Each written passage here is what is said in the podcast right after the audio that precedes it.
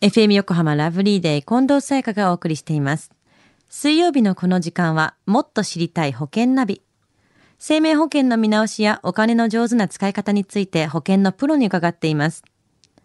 保険見直し相談、保険ナビのアドバイザー、中亀照久さんです。今週もよろしくお願いします。はい、よろしくお願いいたします。さあ、今日はどんなお話でしょうか？はい。今週はですね、先週に引き続き、あの、給与をサポートする保険についてなんですけれども、はいあの、今週はその落とし穴についてですね、ちょっとお話ししたいなというふうには思ってます。に給与をサポートしてくれる保険にも落とし穴があるんですね。そうですよね。はいはい。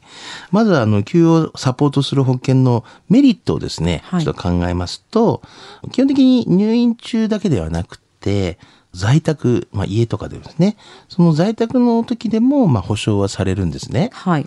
また、そういう病気とか、まあ、怪我とかすると、休んだりすると仕事をこう、クビになってしまうような場合もあるんですけども、まあそういった場合でも、給付金っていうのはストップしないで、そのままお支払いされるっていうようなところとか、うん。まああとはまあ専門のカウンセラーっていうのがですね、いまして、そういうサービスをですね、利用できるっていうところが、あの結構こういった、えーメリットになるんですね。そうやってメリットを聞いてると、すごいいいことしかないように感じるんですけれども、はいデメリットというのがあるんですね。そうなんですね。うんあの、基本的に満足するようなですね、こう、保証を組もうとすると結構保険料もちょっと高くはなってしまうんですけども、はいあの、こう、年収によってですね、加入できるう保証額っていうのが、こう、制限されてしまうんですよね。はそうなんです。あとはサラリーマンだったりとか、はいあとは個人事業主によってもですね、そのその辺もちょっと制限がちょっと変わってくるんですけれども、はいうんまたあと、あの精神疾患っていうのがですね、あの支払いの対象外になってしまうんですよね。それとあと、こう、まあ、何かあった時の、こう、面積期間っていうのがですね、はい大体60日間ぐらいあるんですね。はい。だから60日間をそれを超えないと、まあ、給付金の対象にならないという。ですから、ちょっと 2, 2ヶ月あるっていうことはね、結構、まあ、デメリットじゃないかなというふうには思うんですけども。なるほど。まずそもそも入れるものがが、まあ、収入によって違うということがあるんですね。なんで精神疾患の場合はサポート対象外となってしまうんでしょうか？はい。平成26年のですね、まあ、厚生労働省の、まあ、障害年金、まあ、受給者実態調査っていうのがあるんですけども、まあ、それの精神障害によるですね、割合っていうのが、まあ、結構かなり高いんですよね。はいえーあの、2級ですと、だいたいえー40%弱ぐらい、えー3級ですともう45%ぐらいという形になってるんですね。まあそういった形で結構その精神疾患という受給がまあ結構高いということと、やはり医者的にこうわからないところが結構あるので、はい。その給付の場合ですね、診断書を結構もらわなきゃいけないんですけども、その診断書っていうのが最初はもらった後にですね、半年以上、まあ続く場合なんですけども、はい。毎月この診断書をこう、もらってもらわなきゃいけないという、まあそうすると結構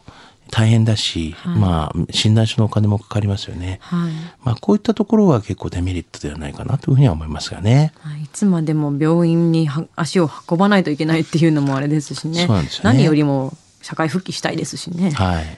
ちなみにこの給与をサポートする保険に似ている他にも保険があるんです。あそうですね。あの、世の中でよく言われる、あの、所得保障保険とか、はいあの、収入保障保険とか、はいいうのがありますよね。あの、所得保障保険というのは、あの、今、こう、給与をサポートするような保険と、まあ、大体似てるような内容にはなりますよね。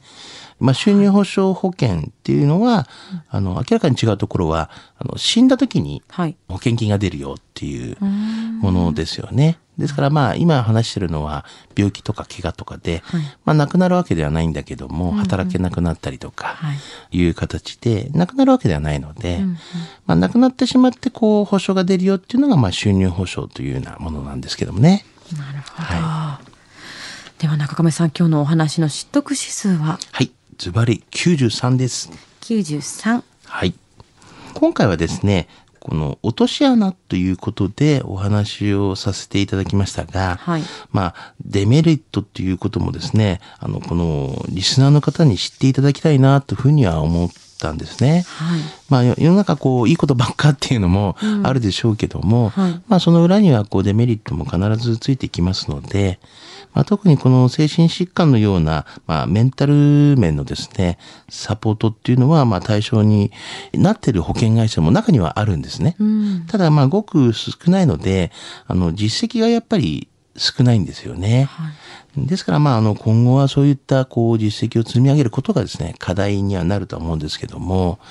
特に、まあ、リスナーの方にはやっぱそういうデメリットをちゃんと知っていただきたいなと。うんあの、どうしてもまあ保険で怖がってれば、まあ、タンス預金でもいいですし、こうお金を現金を貯めていくっていうのも、まあ考えの一つではあると思いますけどね。はい。さあ今日のお話を聞いて、企業をサポートする保険についてもっと知りたい方、中亀さんに相談してみてはいかがでしょうか。詳しくは FM 横浜ラジオショッピング保険ナビ保険見直し相談に資料請求をしてください。中亀さんに無料で相談に乗っていただけます。お問い合わせは電話番号045-224-1230 045-224-1230または FM 横浜のホームページのラジオショッピングからチェックしてください。もっと知りたい保険ナビ。保険見直し相談、保険ナビのアドバイザー、中亀照久さんでした。ありがとうございました。はい、ありがとうございました。